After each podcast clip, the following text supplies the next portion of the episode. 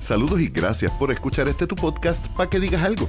Conversaciones sobre arte, cultura y temas sociales. Traído ustedes gracias a Virriola en el Bypass de Ponce y a The Poets Pase, la casa de la poesía en el área metropolitana. Recuerda que Ladies Staff te esperan en el 203 de la calle de la Cruz todos los martes de 7 de la noche en adelante para una noche mágica de poesía, arte, en un ambiente increíble en el viejo San Juan. Pasa por allí, disfruta de la poesía, compra un libro, consigue una de nuestras camisas que todavía quedan allí y dale un abrazo a Lady de nuestra parte. Yo soy Leonel Santiago y hoy continuamos nuestra conversación con Pseudo Mero, artista visual. Que la disfruten. Hay muchas maneras. Estamos en el 2022, ya mismo para 23. Yo pienso que hay muchas maneras de, de hacer graffiti y hay muchos medios, muchos materiales, no todo tiene que ser en aerosol. Esa, esa barrera ya la pasamos hace muchos años atrás, de que todo tiene que ser en aerosol y somos los más locos porque usamos spray. Eso es también otra forma de elitismo. Sí, sí, ¿no? Y el, y el hip hop tiene un montón de elitismo, un montón de reglas, y todos son la gente más académica, del, arte, los más real. Y en verdad son gente que están atrasadas y están sufriendo. Y les duele que haya personas que hayan pasado esas limitaciones autoimpuestas. So, yo por esa parte, cuando, cuando empiezas con las clasificaciones de, por ejemplo, cuando yo voy a participar de proyectos, ¿cómo tú quieres que te presente? Yo, pues, mi nombre, that's it, ya no creo que tenga, no hay que decir más nada. Mm. No, no, pero este, grafitero, artista, y yo dije, mira, yo no quiero que al hacer eso tú establezcas una división entre una cosa y la otra, porque volvemos a lo mismo, es elitista, es decir que una cosa es mejor que otra, no sé cuánto. Así que nada, pues lo que sí soy en esencia, pues artista visual. ¿Qué técnica o manera yo hago? Pues ya eso es otra cosa, ¿verdad? Que pues que podemos discutir en persona. Y eso es bien liberador y creo que también es parte de ser una persona creativa. Y disculpa que te interrumpa, porque es que ahí es donde yo empiezo a ver la diferencia entre artista plástico y artista visual. Porque son cosas que desde mi ignorancia yo yo yo digo que parte de, del podcast es un, una forma mía de, de coger el conocimiento gratuitamente. Es educación continua. Eh, sí, no, tú sabes, es justificarlo. Es poder darme la oportunidad de coger todas las clases que hubiera querido coger de extra créditos, pero que no podía pagar. Pero que es bien liberador ver personas que dicen, no, mano, yo voy a crear. Y, Sí. Y de momento, entonces me imagino que para ti el proceso creativo es tan interesante e importante como ver la pieza terminada. Mm, Sí, sí, sí, sí, súper. Y que el tú descubrir un, un medio nuevo es como que volver a 1987 en Navidades y te dieron el primer Nintendo. Bueno, yo nunca tuve un Nintendo en mi casa, pero Oh, tuvimos un Sega Genesis eh, Oh. que duró, duró como dos años. ¿no? pero fue esa misma experiencia. Y sí, como que, wow, esta cosa, para mí eran como unas tenis, unas tenis chéveres. ¿sabes? Sí, y yo me acuerdo haber hablado con Rafael Tufiño, que de hecho estamos celebrando su centenario. Él, él siempre andaba con un bultito, cosa que yo todavía hago, que yo también hago, quiero decir. Y él, él andaba siempre con un bultito de cuero, y ese bultito tenía una libretita, y tenía bolígrafos y lápices, y, cosas, de color, y qué sé yo. Y él se sentaba en una esquinita en la Plaza de Armas, frente al Café Cuatro Estaciones, porque él vivía al frente eh, y se sentaba allá a dibujar y la gente hablaba con él, invitaba al café y estaba dibujando. Y cuando tú hablabas de de procesos y de cosas, era un tipo bien versado, sabía de historia, sabía de jazz, sabía de muchas cosas. Él decía que él, él cuando él perdiera ese, esa sorpresa, ese amusement de, wow, descubrí esto, cuando, él dice, cuando yo pierda eso, yo tengo que, básicamente como que quitarme. Estas fueron las palabras de él, ¿no? Pero es más o menos él- lo que Esa él- es la señal del me retiro. Ajá, como que, que eso pues no sirve, no, no- nada me llama la atención, ya pues lo dejo de hacer. Este, obviamente él viene de una generación que eran más bohemia y de este tipo de artistas que, que apenas tiene conciencia, aunque sí la tenía, pero su conciencia de lo que es el mercado del arte está bastante separada de lo que es la experiencia como creativo. Hoy día el artista todavía tiene que estar mucho más consciente del mercado y, hacer una parte más, más presencial de tu, de tu proceso, por cómo, se, cómo funcionan las cosas hoy día. Pero en, de esta generación que cultivaba mucho, yo creo que más el intelecto y, de, y de distintas fuentes, ¿no?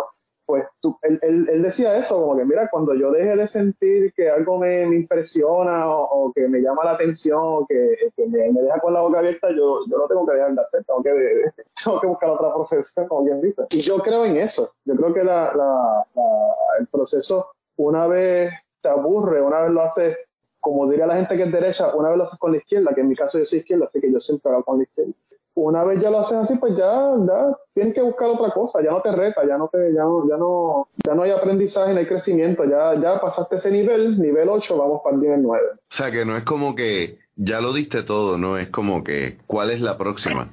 Vamos para lo otro, sí, sí, sí, sí, definitivo, definitivo. Yo por eso ahora mismo, a nivel de, ¿cómo es la investigación? Es un proceso que a mí me encanta mucho, porque yo naturalmente soy un, un investigador. Yo me gusta a aprender cosas, eh, desenmarañarlas, saber de dónde vienen, cómo se hicieron, eh, la historia de las cosas. Parece que estoy haciendo un doctorado en historia. Y una vez yo empiezo, ¿verdad? Como sabemos que mientras voy nutriéndome de información, voy creando imágenes, pues ya yo voy como definiendo un poco y me gusta que cada vez que yo voy a hacer un proyecto nuevo, mío, ¿verdad? Un proyecto que no es comisionado, ¿no? Un proyecto de mío propio personal de mi persona. Este, pues que, sea algo distinto a lo que hice anteriormente. Por eso cuando tú ves una línea de, de, mis solo shows, como 2000, tanto, 2008, 2006, yo estoy cambiando de temas eh, y estoy a veces hasta cambiando de estética, estoy buscando ¿verdad? otros medios, o otro tipo de expresiones, digamos, o otro tipo de estética, chimbumban. So, sí, esa, esa parte es bien importante porque yo pienso también que el, la técnica tiene que relacionarse al concepto. Desarrollame esa. Porque si tú, si, si tú, por ejemplo, trabajas con letras, escribiendo, ¿verdad? gracias por usar un ejemplo que puedo entender. Porque en el caso tuyo, uh, tú puedes irte en este viaje, ¿no? De, yo estaba escuchando ayer, me salió la canción Ojalá de Silvio Rodríguez. Ajá. Que es una canción, la canción más linda para decir no te quiero, no quiero saber nada más de ti. Y soy un codependiente emocional. Entonces, tú dices, tú dices, qué forma más linda, pero cuando tú desenmarañas todo, este tipo es un dependiente emocional de esta persona y él, él prefiere morir para no verla más. O sea, eh, eh, eso está fuerte, porque él no le está atacando a esa persona, él se está atacando a sí mismo, de que él no puede controlarse, de que él es un dependiente. Yo incluso diría que no, yo, yo creo que la frase ojalá pase algo que te borre de pronto puede, rayar hasta en la amenaza. No, pero si lo, que viene después es hacia el mismo, una luz cegadora, un disparo de nivel que no me deje verte a ti. So, él se está atacando el mismo. Sí, es cierto.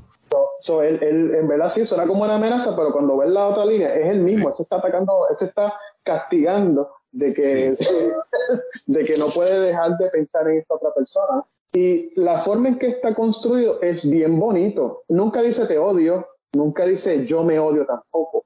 Eh, nunca dice yo me detesto. Siempre dice ojalá yo pudiera dejar de hacer esto, que no me deja vivir. Eso es una manera súper estética, súper linda, súper poética, súper bonita, ¿no? En todos los sentidos. De una situación trágica, una situación bien difícil a nivel emocional, ¿verdad? Hoy ya que estamos estudiando mucho las condiciones emocionales y psicológicas de esta sociedad que necesita mucho trabajo de esto, incluyéndonos, ¿verdad? Incluyéndome a mí, incluyendo a ti, a todo el mundo. Sí, el proceso de deconstruirnos y el proceso de, de reexaminar cómo nos relacionamos. Exacto. Esa, ese, ese, ese tipo de, de, de contenido está chulo, pero por otro lado tú puedes este, haber dicho como muchos reggaetoneros de estos baratos, ah, que si que tú eres esto, lo otro, porque no me hiciste caso, le echen la culpa a la otra persona porque lo estás rechazando, eh, diciendo que tú eres uno o lo otro, cuando cuando pues la persona te está rechazando porque pues tú eres una persona que, que no le llama la atención, que eres una persona violenta, o eres una persona que no tiene recursos para comunicarse, o eres en mi barrio le llaman tráfala. un tráfala, exacto, una, una persona que no, no tiene inteligencia emocional y eso pues nuevamente recae en lo que estábamos hablando al principio. So, Silvio, en este caso, la canción Ojalá, pues lo hizo de una manera magistral, que suena bonito, que tú quisieras que él te dijera a ti que no te quiere ver más. Así de lindo le quedó esa canción. Y tú sabes qué chévere, el tipo no quiere saber de mí, pero qué bonito, tú sabes. Eso me refiero a estética. Y que tú dices que la estética y la propuesta tienen que ir de la mano. Tienen que ir de la mano porque eso va a reforzar que tu mensaje llegue lo más claro posible. Nunca tú puedes controlar ¿verdad? Tú nunca vas a poder controlar lo que la gente percibe. La gente va a percibir lo que le da la gana, dependiendo de muchas razones, experiencia, emociones, ese mismo día lo que le pasó, su conocimiento, 20 mil cosas. Los referentes que tenga. Que tenga. No, cuando tú dices árbol, no todo el mundo va a pensar el mismo árbol. O sea, así de sencillo. So, si tú puedes ayudar a que tu idea sea lo más cercano a lo que tú quieres, es, es lo mejor que puedes hacer, ¿no? Por eso es que tú tienes que entender cómo tú dices las cosas, qué palabras tú usas en el caso de la gente que escribe, ¿no? ¿Qué tono tú usas? Pues no es mismo decir te quiero que gritarte te quiero. Eso más o menos lo que me refiero. Sí, de hecho, hablas de eso y pienso, ay Rachel, no me mate. Hay un artista que a mí no me gusta su estética, me es incómoda pero entiendo que la fascinación por su arte es precisamente porque su estética va con su propuesta y es Basquiat. Y es como que yo entiendo lo que él, lo que está haciendo, pero no me gusta. Y, y yo tengo amistades que, mano, pero, o sea, lo que él está tratando de decir, lo, lo que está presentando, el, el momento en que lo hace, yo, yo lo entiendo, no conecto y me perdonan aquellos que le aman, yo reconozco y entiendo el punto. No me apedren. Soy un soy un neófito y lo sé. No, Basquiat, de, hecho, Basquiat tiene muchos asuntos se pueden discutir, ¿no? En ese y otros temas, ¿no? También es un alma torturada que, que se trabaja mucho desde ese punto. Sí, sí. Y es una persona, pues, con, pues, con muchas situaciones personales, ¿no? Que le, que le llevaron a, pues, entrar en el mundo, a ser quien fue, vamos. Así que, pues. Pero y hablando entonces de tu trabajo cuando es tuyo, de lo tuyo personal, son propuestas que van variando, son temáticas que vas... hay una divergencia de estilos, pero en ese proceso donde empiezas a estudiar, que empiezas a conocer las artes, que empiezas a hacer tu, tu bachillerato en dibujo, ¿cuáles fueron esos artistas que te empujaron a decir, yo quiero trabajar esto? Mira, siempre que me hacen esa pregunta, yo siempre la contesto bien flojamente y, de la manera más escurridiza posible, porque, porque el problema es como cuando tú haces historia oral, la persona va a acomodar la historia un poco según como quiere en el momento en que la cuenta, no necesariamente como... haciendo ese asterisco. tratando de ser lo más honesto a ese momento en mi vida, que pues fue mi temprana niñez, yo no sé, yo creo, yo creo que la, la gente que me, que me inspiraron, pues mira, te voy a decir bien, en, en mi casa mm. había, había dos, dos serigrafías de Cajiga. Mi mamá trabajó en la, en la, estoy diciendo que Cajiga me inspiró, pero son gente que veía todos los días. Sí, sí, sí. El, mamá, mi mamá trabajó en la Asociación de Maestros de Puerto Rico y en las fiestas de Navidad le regalaban este serigrafías a la gente que trabajaba allí. Así que a ella les regalaron una, dos, una o dos serigrafías de, de que eran vistas del viejo San Juan. Y más adelante, pero cuando, cuando me refiero ya cuando tú estás en, en los estudios ya en la universidad, que tú dijiste, fíjate, por aquí me quiero ir. Porque cuando ya uno empieza a estudiar su arte a conciencia, hay unas influencias que uno por estilo, por afinidad, etcétera, uno dice, coño, me gusta este caminito. Yo, yo tuve en, en cuarto año, en la escuela, yo estuve en la central por dos por lo menos dos grados, los últimos dos grados en Santurce. La mejor escuela que he estado en toda mi vida, se lo recomiendo para la gente que, que le interesa tener una vida en la creatividad. Porque no todo el mundo sale pintor por si acaso, la gente hace otras cosas, pero a nivel creativo es bien estimulante. Bien, pues a mí, a mí me, me gustó mucho el grupo de artistas de los 50 y 60 de Puerto Rico, eh, es una influencia bien grande, grabado. Lorenzo Mar, Rafael Tupiño, Torres Martinón, Navaez, Julio Rosado, Hernández Cruz, ¿verdad? Ya es más tarde, Hernández Cruz más de los 60-70. No sé, ese grupo de artistas, Carlos Marichal, que hacía muy buenas ilustraciones, esa gente me inspiraron mucho. Y si te das cuenta, tú, ves, tú buscas esos artistas en general, lo más que se reconoce es la gráfica, ¿no? Los, grabados eh, linóleo y, en madera, igual las serigrafías posteriores, ya con el color. Pero una cosa que me influenció mucho fueron esos artistas que estaban influenciados por el expresionismo alemán, ¿verdad? Que es foto estética del grabado bien pesado. Sí, bien pesado. De hecho, eh, eh, eh la, la, primera vez que de momento me da con empezar a hacer research así por encimita para esta conversación, veo un dibujo tuyo que era una carabela con un montón de diseños alrededor, con mucho negro. Esto, esto es bastante viejito tuyo. ¿Cómo? Ni te acuerdas. Y, y, empiezo a ver varios dibujos que eran, parecía como si tú estuvieras haciendo una capa de dibujo, entonces una capa de graffiti, una capa de dibujo. Y decía, este tipo está haciendo básicamente barroco urbano. Hubo un momento Y entonces de momento veo en una entrevista que mencionas que estabas jugando con el rococó y el barroco y yo. Oh, ah, sí. Exacto, y entonces de momento viendo esas influencias también veo la idea de, cómo el grabado empieza a influenciar tu trabajo, que tú trabajaste grabado un tiempo. ¿Cómo alguien que dice que es ansioso trabaja un proceso que, vuelvo y digo, viéndolo desde lejos, me parece tedioso al punto de ser meditativo? El grabado es una de, de las cosas más lindas que yo he hecho, pero definitivamente es de los trabajos más meticuloso, más uh, lento que yo he tenido. No hay mucho margen de error posible. No hay mucho margen de error y tú estás trabajando, que esto es algo que yo se le a todo el mundo, la gente que lo hace se ríen porque saben que es verdad. Tú estás trabajando con las manos sucias la mayoría del tiempo y tu producto final debe ser lo más nítido y limpio posible. Por eso es que es un trabajo maldito, porque tú puedes haber pasado muchas horas en hacer una pieza cuando la imprimes eh, y de momento pues, ah, qué brutal, terminé, después de cuatro o cinco horas y momento tienes un dedo marcado, o se te fue del registro, o cualquier cosa que pasa en el Por eso es que pues tú imprimes muchas pruebas, ¿no? Para, eso también botas mucha material, tienes que estar haciendo muchas pruebas y pruebas y pruebas y pruebas. ¿Por qué? Pues mira, me, por, eso, eso me, me pone hyper, ¿sabes? la, la, la atención al detalle se me activa a 300% y lo he podido hacer. Ahora mismo yo no sé porque llevo años sin hacer grabado. Son, ¿verdad? O que los cuerpos son cíclicos. Yo no sé en qué. Ahora mismo no me, no, me gustaría hacerlo, tengo muchas ganas de hacerlo, pero no, no me considero con el tiempo disponible para hacerlo, así que prefiero sacarlo de mi mente. Este, lo tiene bastante más atrás en el catálogo de Backlog.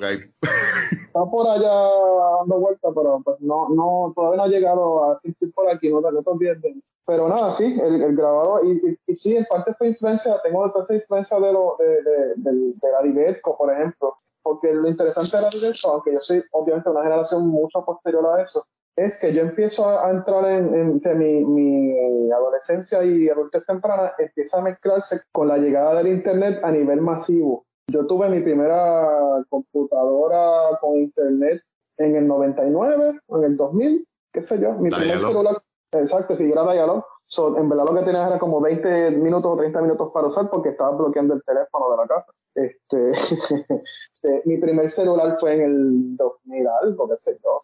Yo no, yo no, yo tuve ese, ese gap ¿no? de, tecnológico eh, como mucha gente de nuestra generación porque por caso no podemos estar comprando esas cosas. Exacto, sí. Este, so, yo estaba entrando en esa etapa donde yo estaba empezando a ver esa influencia de la publicidad agresiva como la tenemos hoy día, que cada, ahora mismo tú vas a gasolina y tienes una película.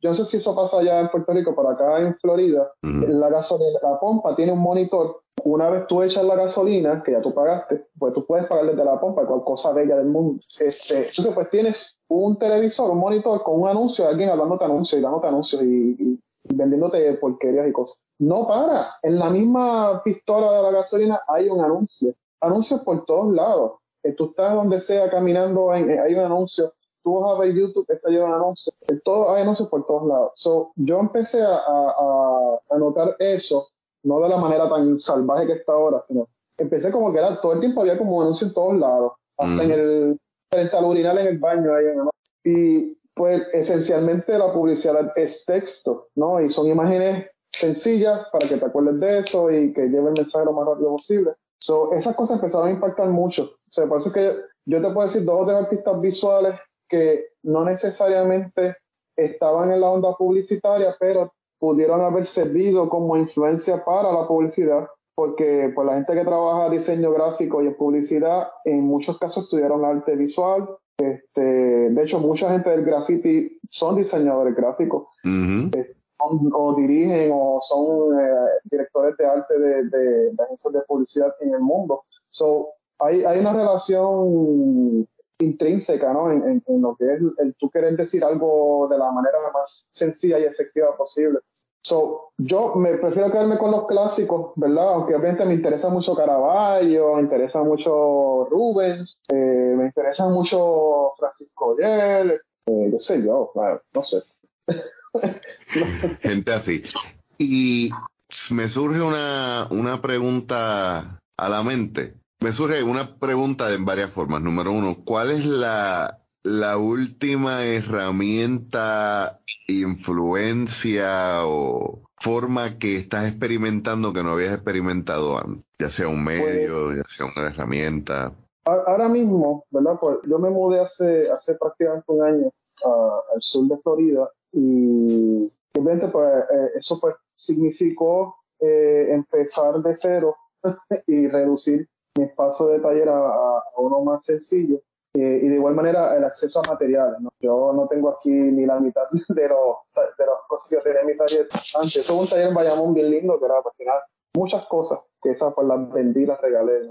So, yo pues he tenido que pensar en lo práctico y empezar a retomar ciertas cosas a mí siempre me gusta retomar ciertas cosas que funcionan, que tienen que ver conmigo, tienen que ver con lo que yo quiero decir, pero a la misma vez, ¿verdad? Es que hay un reto, ¿verdad? Porque pues lo que hablamos ahorita, si ya lo sabes, pues ya, ya lo supiste, ya vamos para so, ahora mismo yo estoy trabajando una serie de pinturas usando acrílico y látex. Látex es la pintura de casa a base de agua. Estoy usando aerosol, básicamente estoy usando los tres medios principales que yo uso de pintura tradicionalmente que son materiales esencialmente de construcción, no necesariamente de bellas artes. Y pues la, la cosa, estoy incluyendo cada vez más a propósito el, los marcadores de pintura y collage. Son cosas que ya yo he hecho antes. Es una remezcla de cosas que habías trabajado. Exacto. Lo que, lo que está cambiando ahora es la manera en que estoy preparando el soporte. En este caso el soporte es la tela y son telas rescatadas de drop cloth. Drop cloth son las telas que tú pones en el piso cuando estás pintando un área. Este, esa tela se descarta o esa tela se reutiliza hasta que ya no aguanta más y se bota.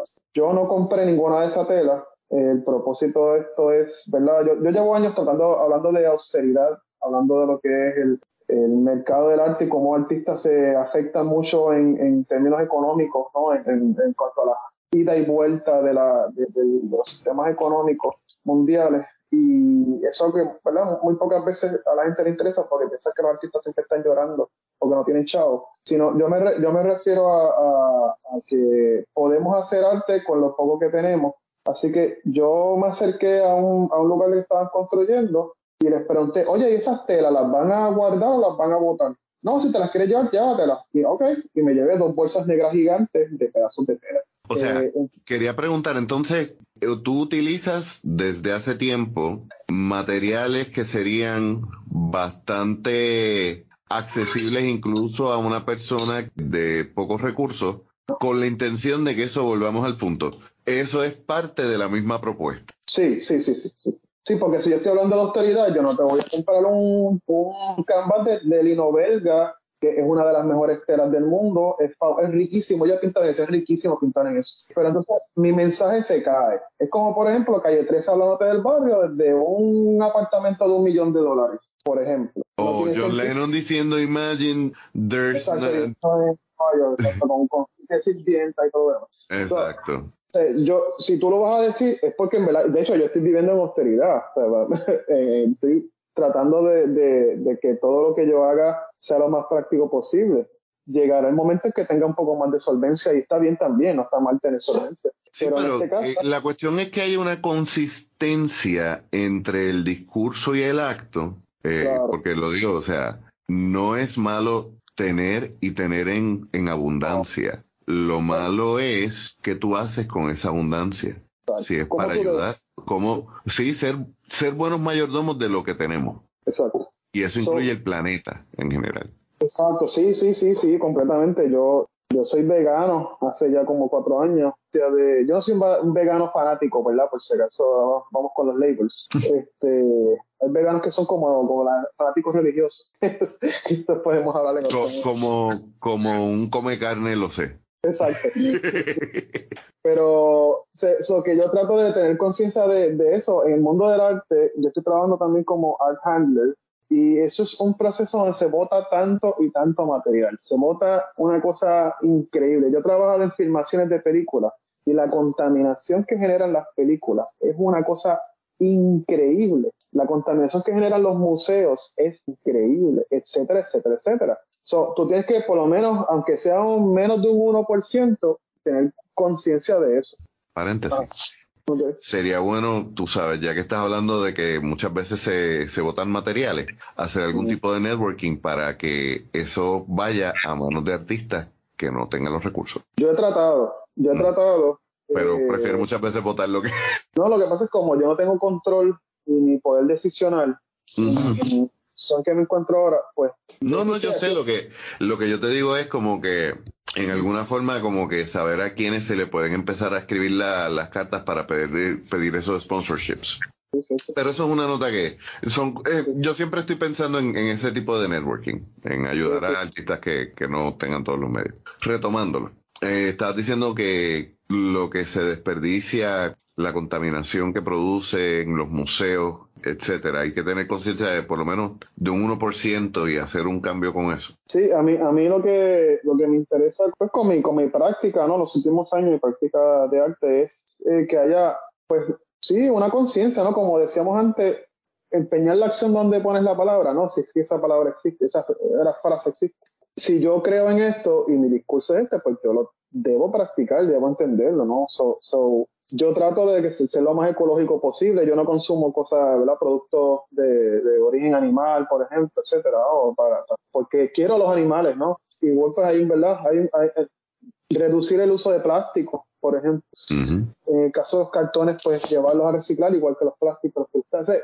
cosas que parecen tontas y clichosas y chimbumban, la, la, la, vamos a llorar todo el mundo, pero en verdad eso hay que hacerlo, hay que hacerlo. Sí, la, la idea es no estar diciéndolo, eh es llevarlo y a reciclar.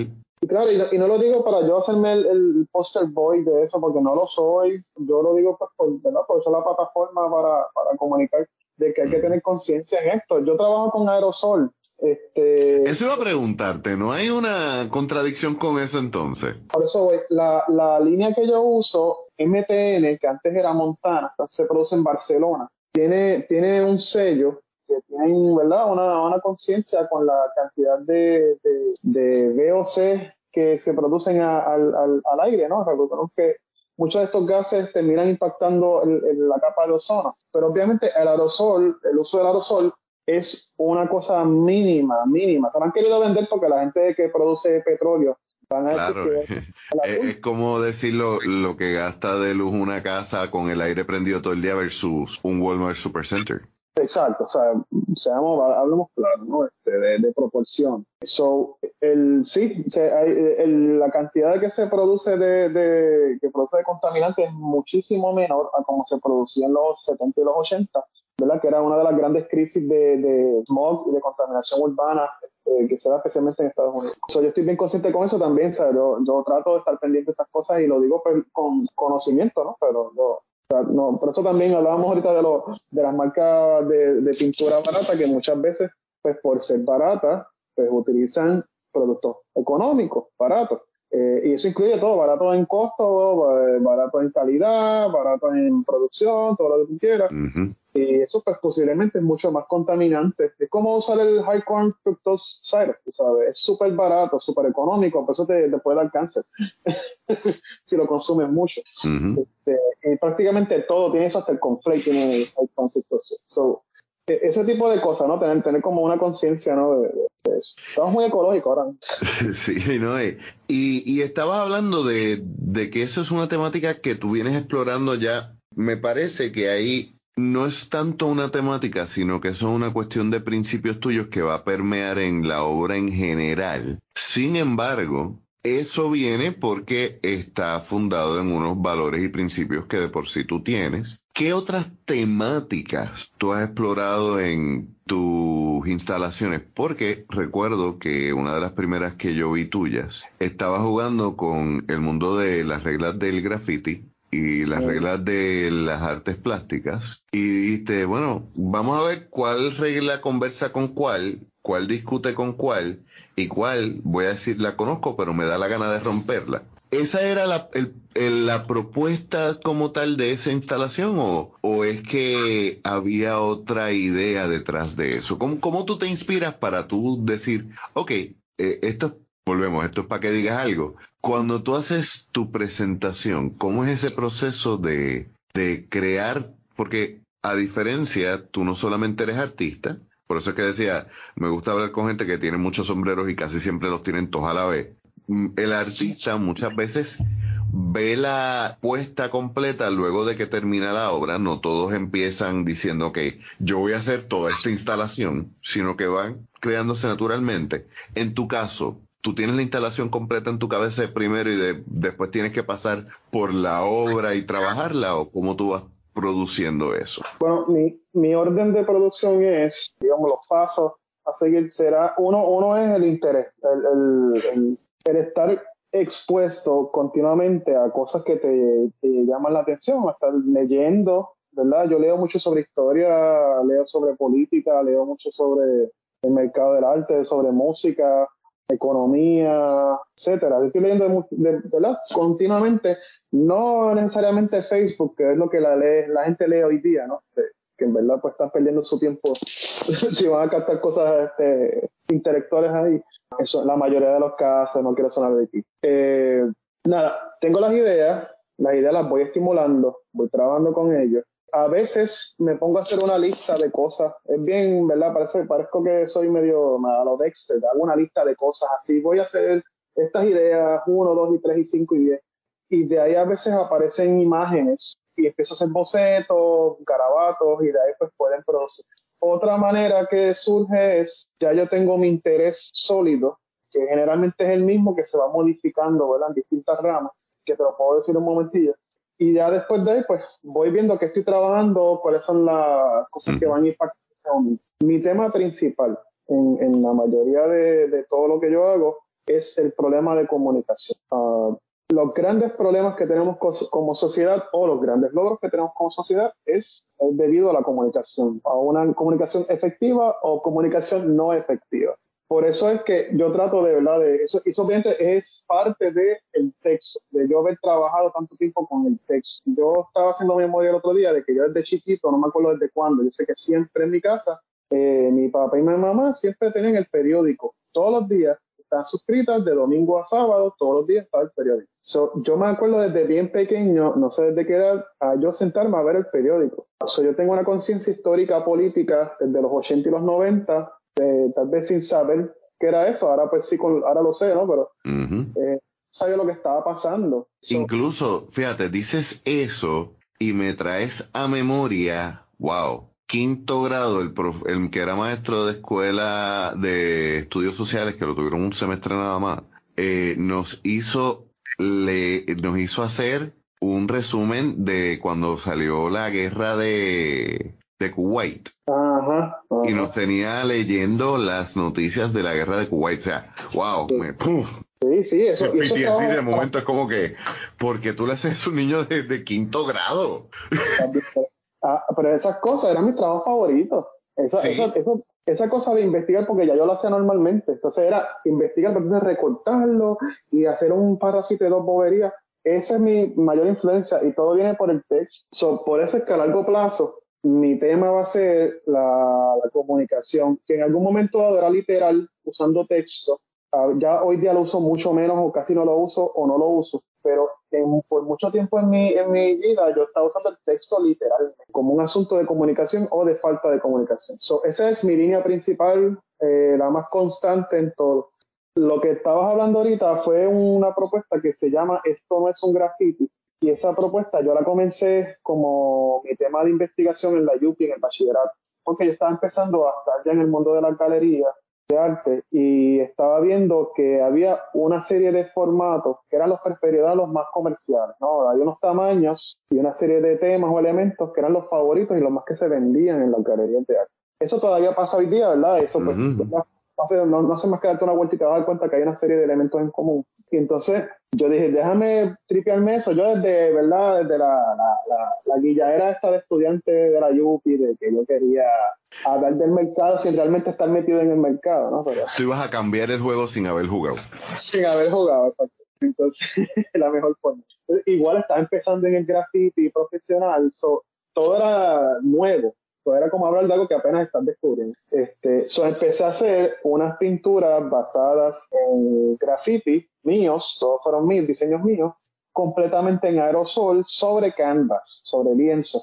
Todos los lienzos eran de tamaño 3 por 4 pies, que era uno de los tamaños favoritos en ese momento para las galerías, porque ese tamaño de, pieza te cabe bien en muchas de las salas de, las casas de Puerto Rico. El otro tamaño es 4 por 5 pies, que ya sería un poquito más grande, pero eran son los dos tamaños favoritos de la galería en ese momento. So, yo empecé a hacer una, hice una serie de obras, como 6 piezas de eso, y ahí lo dejé.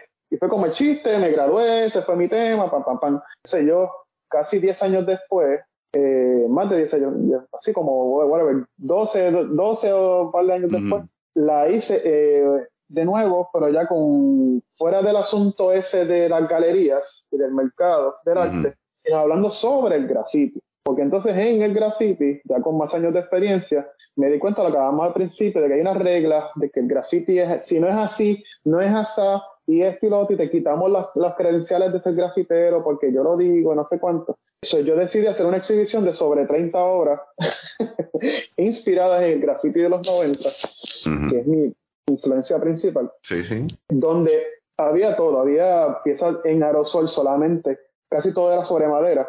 Eran 100% en aerosol, otras eran látex y aerosol, otras eran completamente en acrílico o con látex sin usar aerosol. Entonces era jugar. Entonces casi ninguna de las piezas eran, eran obras completas eran como secciones. Es como si tú hubieras cortado una pared y lo hubieras sacado de la Entonces, era, era jugar con los formatos, era como cuando tú, tú lo vieras dices, ok, ¿qué carajo es Sí, ah, como que había una desconexión, como, como si la obra literalmente fuera un pedazo de la obra. Exacto. Entonces nunca eh, se iba completa. Y al final ah. no, era, no era un show de graffiti, era un show de pintura medio mixto basada en el graffiti de la calle. So, en verdad era, era como, era haciéndolo obvio, obvio, ¿no? Esto no es, es como el cuadro de Magritte de Cene Palapit. Eh, pues mira, esto no es un grafito, eh, así de sencillo. Cene ¿ah? De hecho, y, y, esto es un buen punto para abrir la pestaña que hablamos, porque mencionas eso de la idea de que como que la obra no estuviese completa, sino que cogiste un pedazo de la pared y lo pusiste en la obra. Correcto. Y esto es algo que está pasando con obras de Banksy. Hay gente que está comprando edificios para tomar la obra de Banksy. Como artista, como grafitero, como museólogo, como tipo que le gusta el arte, ¿qué tú sientes cada vez que, que tú ves una obra de Banksy y, y puedes decir, ok, eh, eh, esto está cool, esto está cool, entre comillas, porque es Banksy, pero porque estoy notando que mucha gente, yo me he disfrutado más a Banksy como fenómeno social, que es el, el background mío de estudio, que como arte. Como artista no conozco mucho y ni a profundidad todo su trabajo porque sé que hay muchísimo más de lo que, de hecho, todavía yo creo que ya se sabe quién es, pero eh, hubo un tiempo incluso que se pensó que Banksy era un colectivo. Cuéntame de, un poquito de, tu visión sobre el tema de Banksy, porque conozco gente que al principio lo veían como sobrevalorado y ahora le aprecian, y hay gente que conozco que antes le apreciaban y dicen, ah, it's too pop now. Bueno, yo me inclino más a esa segunda eh, percepción. mira, Banksy en efecto para la forma de las, cosas que hacen debe ser un colectivo. Eso no hay manera de que una sola persona lo pueda hacer con ese tipo de efectividad. Y obviamente con esas relaciones públicas, esas fotografías hermosas y esos videos bien editados, bien bonitos, eso definitivamente es colectivo. Y obviamente las ubicaciones eh, y la rapidez con la que se hace, eso una sola persona no lo puede hacer, es imposible. Y lo dice alguien que sabe trabajar con colectivos de grafitis que en una noche hacen una pieza que uno dice, como rayo. Eso, eso definitivamente una sola persona no puede hacer, alguien tiene que estar por lo menos en las ubicaciones donde él está, o sea, porque pone que un expreso o whatever, lo un edificio viejo, lo haces tú solo y chilling, pues. Pero en, lo, en los spots que él ha estado usando, que son lugares de guerra, como el, como el, chiste está ahora de Ucrania, ¿no? y me refiero al chiste al, al mural, no a la que tiene el país de Rusia sobre Ucrania, sino uh, son lugares bien difíciles. Tocaba de hacer una cosa en medio de una guerra, ¿no? Pues mira, mi percepción de, de este personaje es que empezó de una manera bien interesante y siempre esa parte la ha mantenido, que es la irreverencia. Es la cuestión esta de romper patrones, de romper percepciones, de hacer una pieza de arte, utilizar el arte, mejor dicho, para decir otras cosas políticas, sociopolíticas, y de, y de transgredir sin, en un principio sin que el mercado te influenciara, ¿no? sin que tú reaccionaras al mercado. Eh, las primeras piezas que era, las primeras obras que era poner cuadros en museos, eso para mí era de las mejores, de las mejores intervenciones ever. Y me gustaría que pasaran más, porque a veces los museos, trabajan en muchos museos y pues tal vez me vayan a odiar la gente que trabaja allí en los museos. Pero a veces cuando, cuando tú vas mucho a un museo ya te lo sabes de memoria y pues ya, pues ya te lo viste, ya no hay más nada. Pero cuando ves cosas nuevas que son inesperadas, eso es como que wow, que, que ufiado. O sea, cuando ves que tiene contenido, un contenido interesante, más todavía se wow. Sí, la, la, idea de que el arte, eh, para que sea arte, tiene que haber una conversación. Sí, y ese, y ese elemento de, de, de, sorpresa gratificante es bien bonito. Eh, Como decía lo de tu fiño, el no perder ese, ese elemento. a, mí me, a, mí me, encantan esas cosas. Yo creo que eso es verdad que yo voy a tratar de mantenerme, como dijo tu lo más, lo más posible. So, en, ese, en el principio, cuando él hacía eso, de poner cuadros en la galería, eh, eso me parece genial. Lo que pasa con este personaje es, uno, ya sucumbió al mercado multimillonario del arte y viviendo acá cerca de Miami, te puedo decir que los billones de dólares es una cosa que tú te asombras. O sea, tú, tú puedes decir que, que hay mucho dinero hasta que, hasta que tú vienes para este tipo de mercado que el dinero no es un problema y no es un límite. Eh, y, es en grande. So, este señor o esta gente o este colectivo ya llegaron a esos niveles y lo que están es buscando mantenerse en el nombre, ¿verdad? Eh, mantenerse haciendo ruido para generar un mercado, para vivir de eso. Yo pienso que él pudo haber utilizado su plataforma para eh, hablar de cosas que nadie sabe. Todo el mundo sabe que, por utilizar el último ejemplo, que Rusia lleva años oprimiendo a, a Ucrania y que la acaban de invadir hace unos meses atrás que todavía no han parado y que mucha gente está muriendo por eso. Eso mucha gente lo sabe. Que les importa, pues mira, en Estados Unidos esto es puro entretenimiento, ¿no? Pero tal vez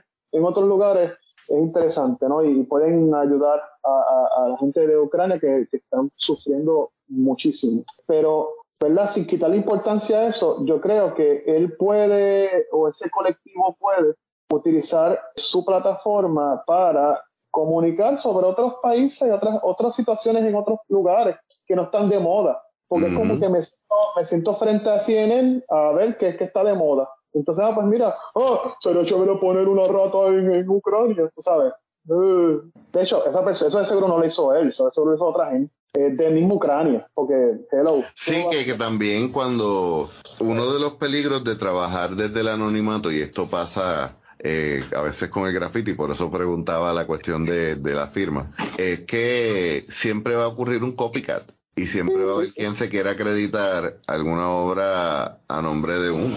Exacto. yo pienso que, que, él está, él digo él, ¿verdad? ¿verdad? Un colectivo. Esta, esta gente están desaprovechando la plataforma que ya tienen para pues, para mantenerse haciendo ruido y que la gente diga, ah, pues mira, sí, tal, tal persona hizo tal o cual cosa, no sé cuánto. Pueden, y pueden usarlo para hacer otras cosas más, uh, más interesantes. So, nada, pues, ese, ese, es mi pensar sobre eso. Ahora mismo acabo de sacar una pieza de una de las ratas, este, desgarrando una caja de esas de que dicen frágil, lo que sé yo, para que solamente sea ágil, ¿no? Este, que son, son stunts tontos de principiantes, ¿no? De, pues, sí, que, hubiese estado cool al principio, pero ya a estas alturas uno espera otra cosa más. eso, eso, lo hago para divertirme, como, como, como dices por ahí. No hay una, digamos, una profundidad, ya, ya es fácil. Lo es lo que hablábamos al principio, no hay nada retante, no hay nada nuevo. Eso lo estoy haciendo así por eso.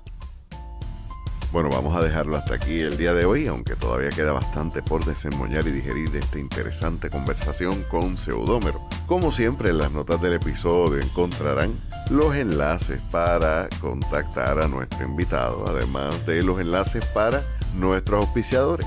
También te recordamos que si te gusta este contenido, por favor, toma unos segundos y en la aplicación donde nos estés escuchando, ve, dale 5 estrellas y escribe una reseña para ayudarnos a llegar más lejos. Por último, te recordamos que nos visites en paquedigas.com. Nuestro sitio aún está en construcción, sin embargo, tienes ahí los enlaces para nuestras redes sociales, los enlaces para buscar los episodios anteriores de nuestro podcast y por último, nuestra tienda, donde tenemos eh, las tazas, las camisas y otros artículos con diseños todos de artistas puertorriqueños y todas nuestras ganancias van a artistas puertorriqueños, por lo cual comprar en nuestra tienda siempre es invertir en nuestra cultura.